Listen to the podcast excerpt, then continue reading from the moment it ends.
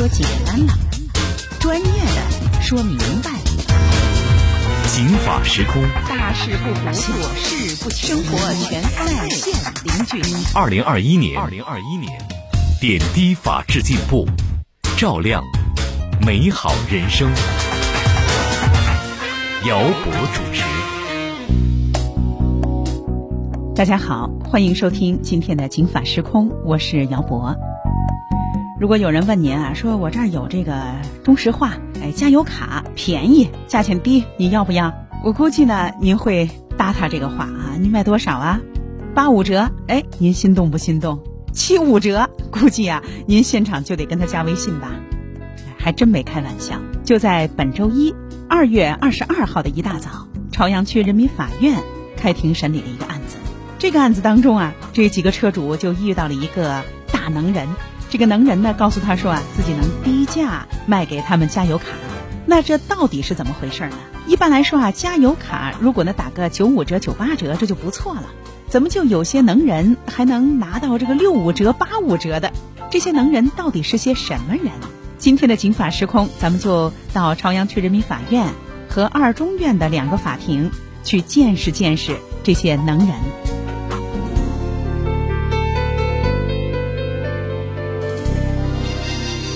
遥望法律的星空，博览民生的田野。您现在收听的是姚博为您带来的《警法时空》。二零年七月，被告人贺家彤在北京市朝阳区西岳上郡小区内，谎称以可以低价购买加油卡，以收预付款为由，骗取被害人董昂人民币九点四六万元。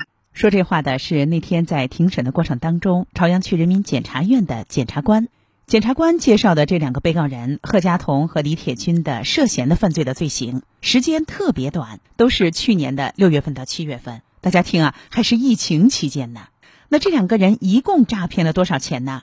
二百八十多万。咱们接着来听检察官给我们介绍的一些简单的。被害人被害的经历。二零二零年六月至七月，被告人贺家彤在北京市朝阳区九仙桥谎称可以低价购买加油卡，以付预付款为由，骗取被害人毛润泽人民币零点九万元，骗取被害人葛小亮人民币十六点零五万元，方泽民、罗杰共计人民币十万，伙同被告人李铁军在北京市朝阳区长营乡等地谎称可以低价购买加油卡，以收取预付款为。由骗取被害人赵伟人民币一百三十余万元。检察官认为，贺某、李某以非法占有为目的，虚构事实骗取他人的财物，数额特别巨大，他们的行为应当以诈骗罪追究刑事责任。那贺某和李某是怎么骗了这么多被害人，一共骗了二百八十多万呢？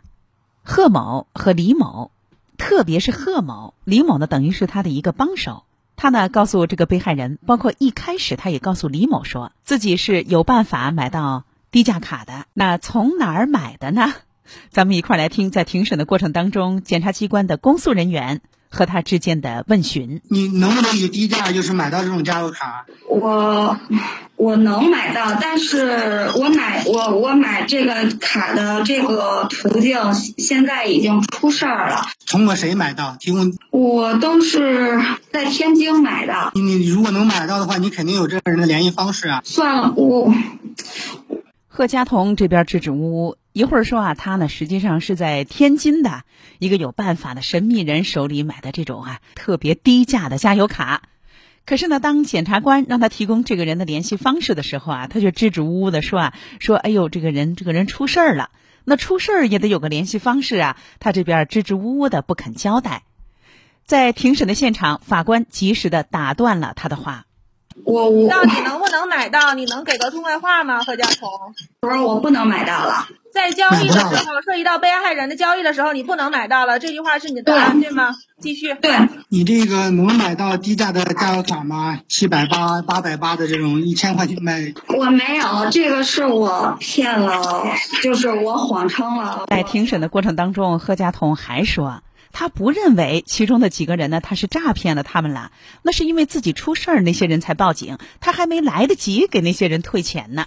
咱们来听他在法庭上的自我的辩护。那个方泽民还有石学岩，还有那个葛晓。我八月十号被检察机关扣留了，限制了我的人身自由，所以这三个人才报了警，因为他们找不到我了。那么李铁军是什么样的认罪态度呢？咱们来听他在庭审的过程当中的表态。呃，是这样的，我先表明一下我的态度，我是认罪认罚的。呃，这个确实是是是经我手的。在庭审的过程当中，检察官讯问贺佳彤：“你为什么要骗人家呀？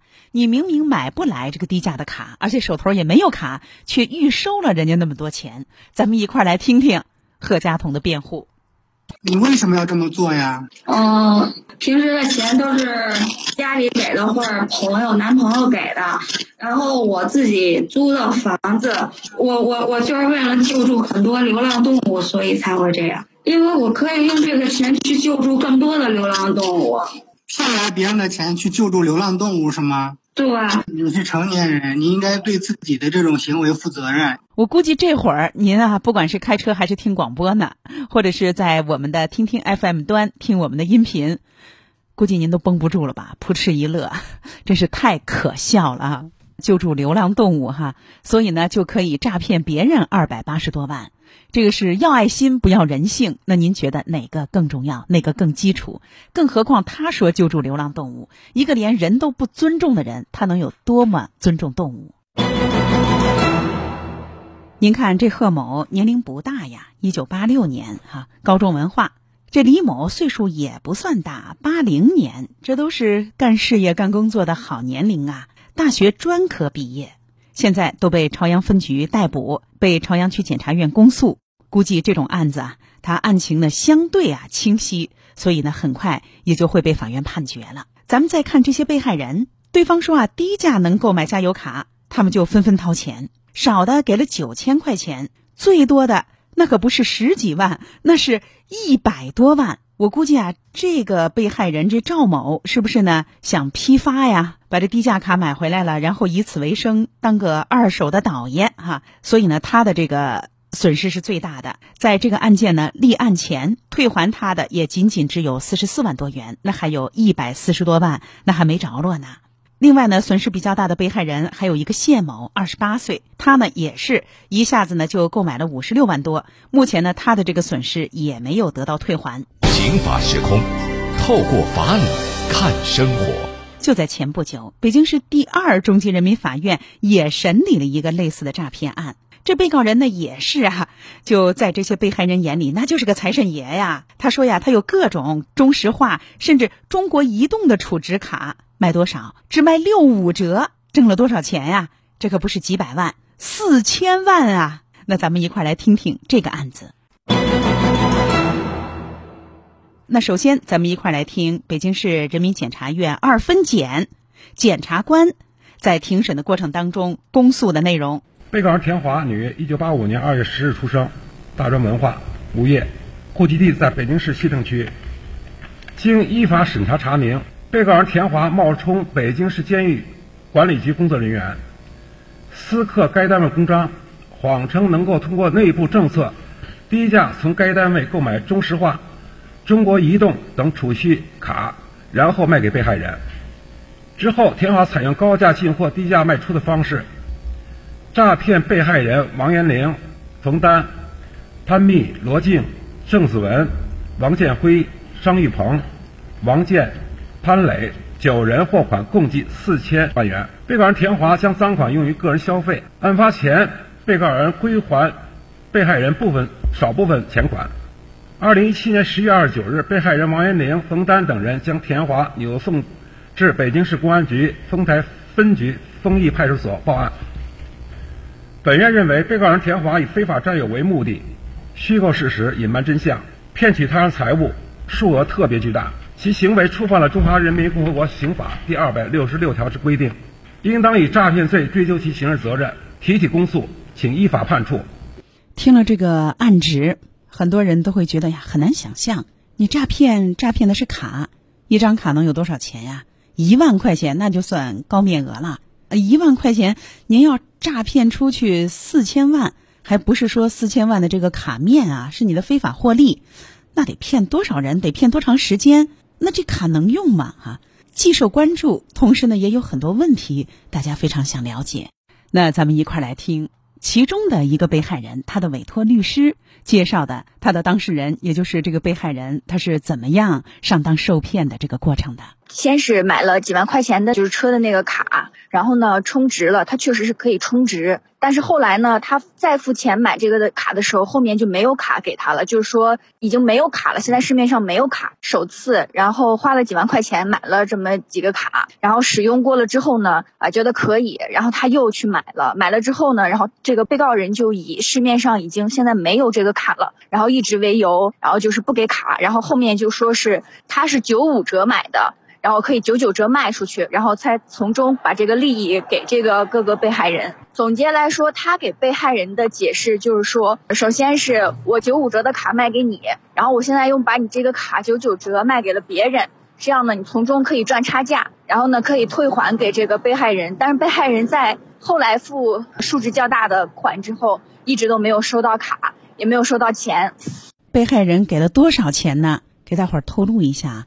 有的人呢付的少，十七万；有的人啊付的多，大概呢一二百万；有的人付的很多啊，接近了上千万。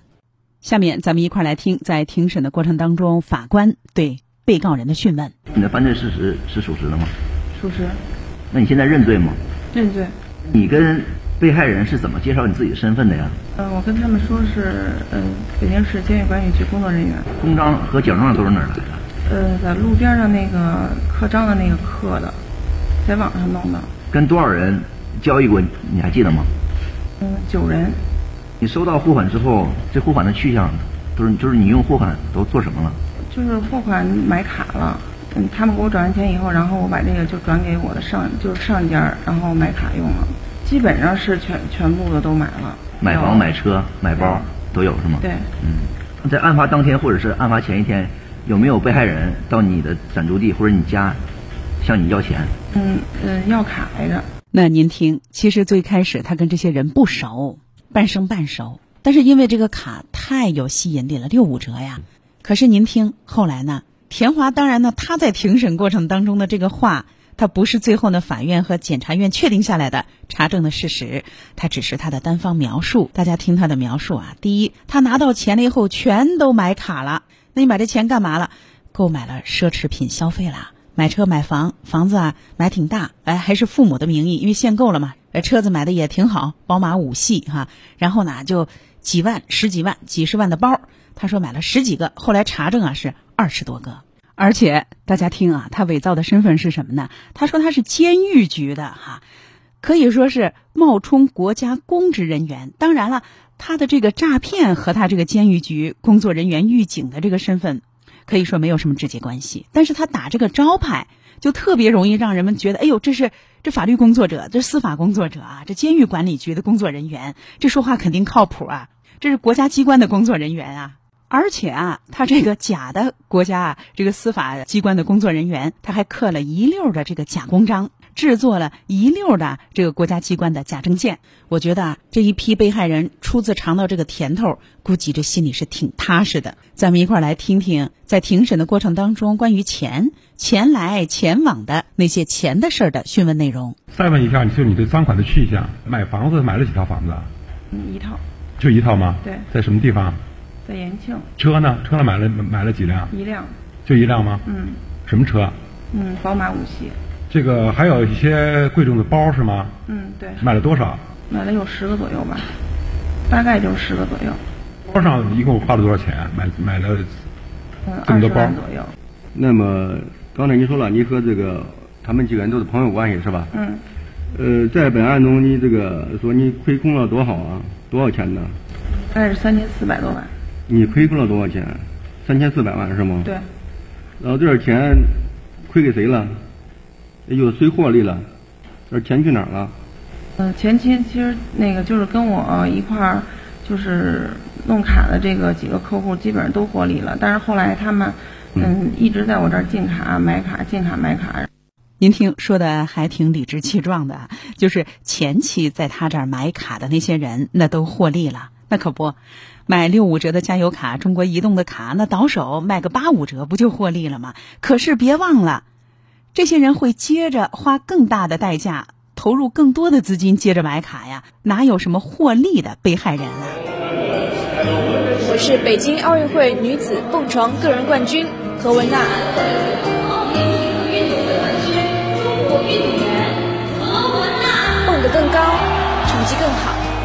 警法时空给您更多知识，让您站得更高，看得更远。欢迎大家继续收听今天的《警法时空》。今天咱们说的是，在本周一朝阳区人民法院开庭审理的一个案子，是两个被告人谎称自己能买到特别低价的加油卡，诈骗了近三百万的案子。而且呢，在这之前啊，北京市第二中级人民法院也开庭了一个类似的，什么六五折、八五折就能买到中石化、中石油、什么中国移动类似的啊，这加油卡储值卡的大的诈骗案。这个案子当中呢，这被告人啊胃口更大，他非法获利了四千万。您想想，非法获利了四千万啊，而不是这个案值。而且啊，他还说，那不少人一开始。在我这儿实实在在的六五折，我都亏了多少钱了？六五折卖给他们，他们可都是挣了钱的。而且呢，他说要说后期他们给的钱我也都花出去了，我还高价买了卡，但是呢砸到手上了，上家一直不给我钱，上家是谁呢？他也不交代。反正就是说我也被人骗了，我也很无辜。您看，当然这个是他个人的辩解，未来呢，在庭审的继续的过程当中，会不会成为法院认定的事实？那法院呢会根据证据来做相关的判断。那咱们一块儿来听，在庭审的过程当中，法官讯问他和被害人之间的财务往来。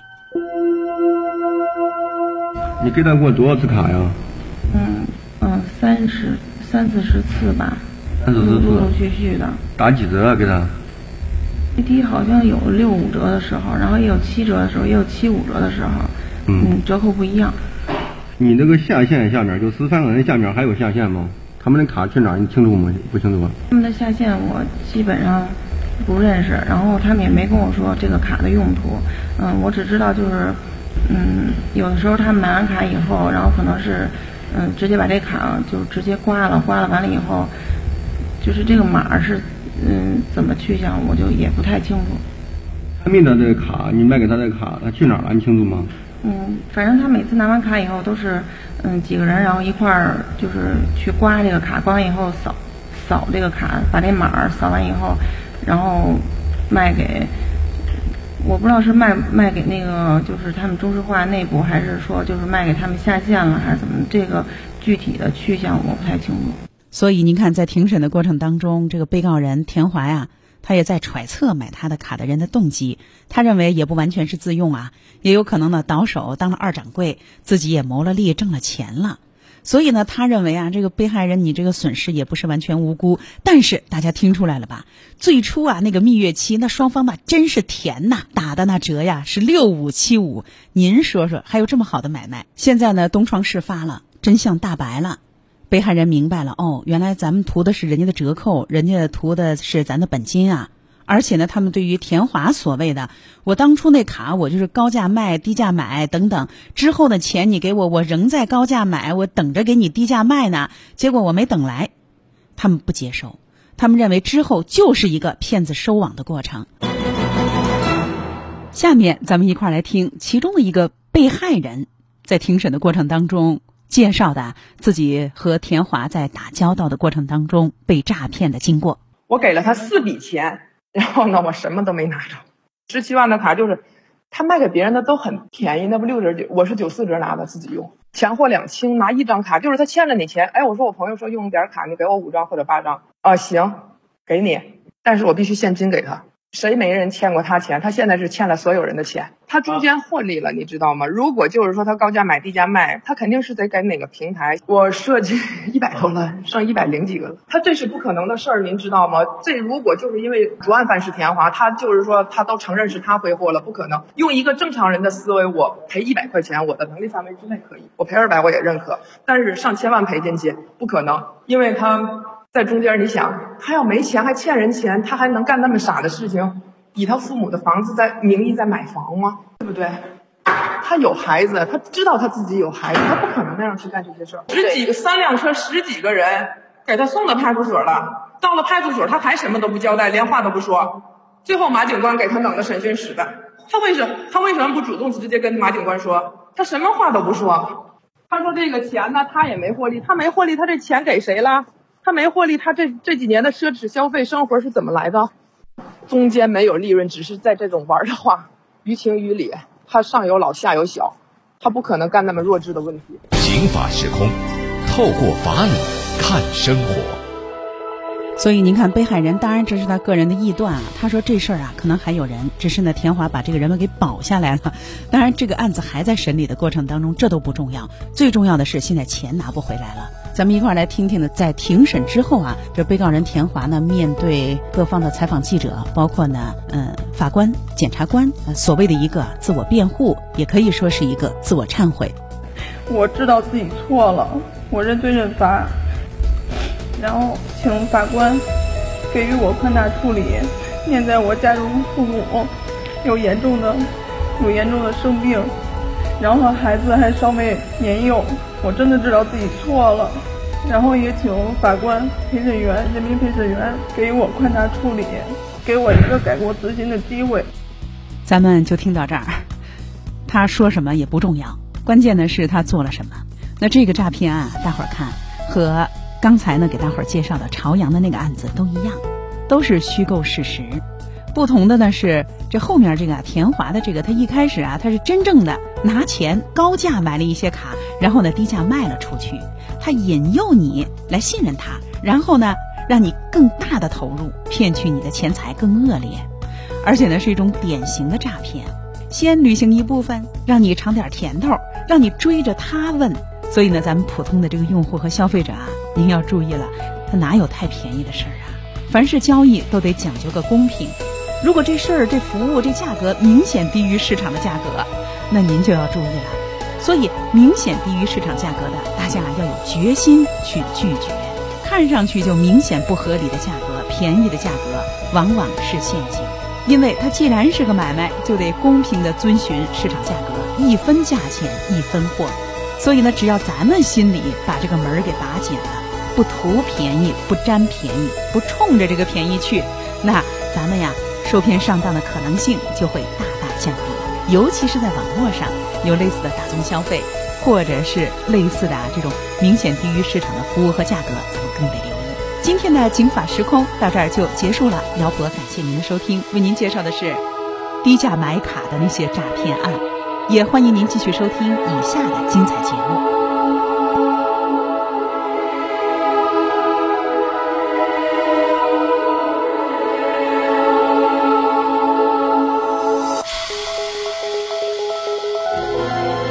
法律博大精深，却也鸡毛蒜皮。看似白纸黑字，实则如影随形。公积债务到底是什么意思？如何让法律给您的生活带来更多的平安和保障？现在起，请在微信公众号里搜索“警法时空”或“姚博幺零三九”，不仅有《警法时空》往期节目内容，更有公益律师及时回答您的法律咨询。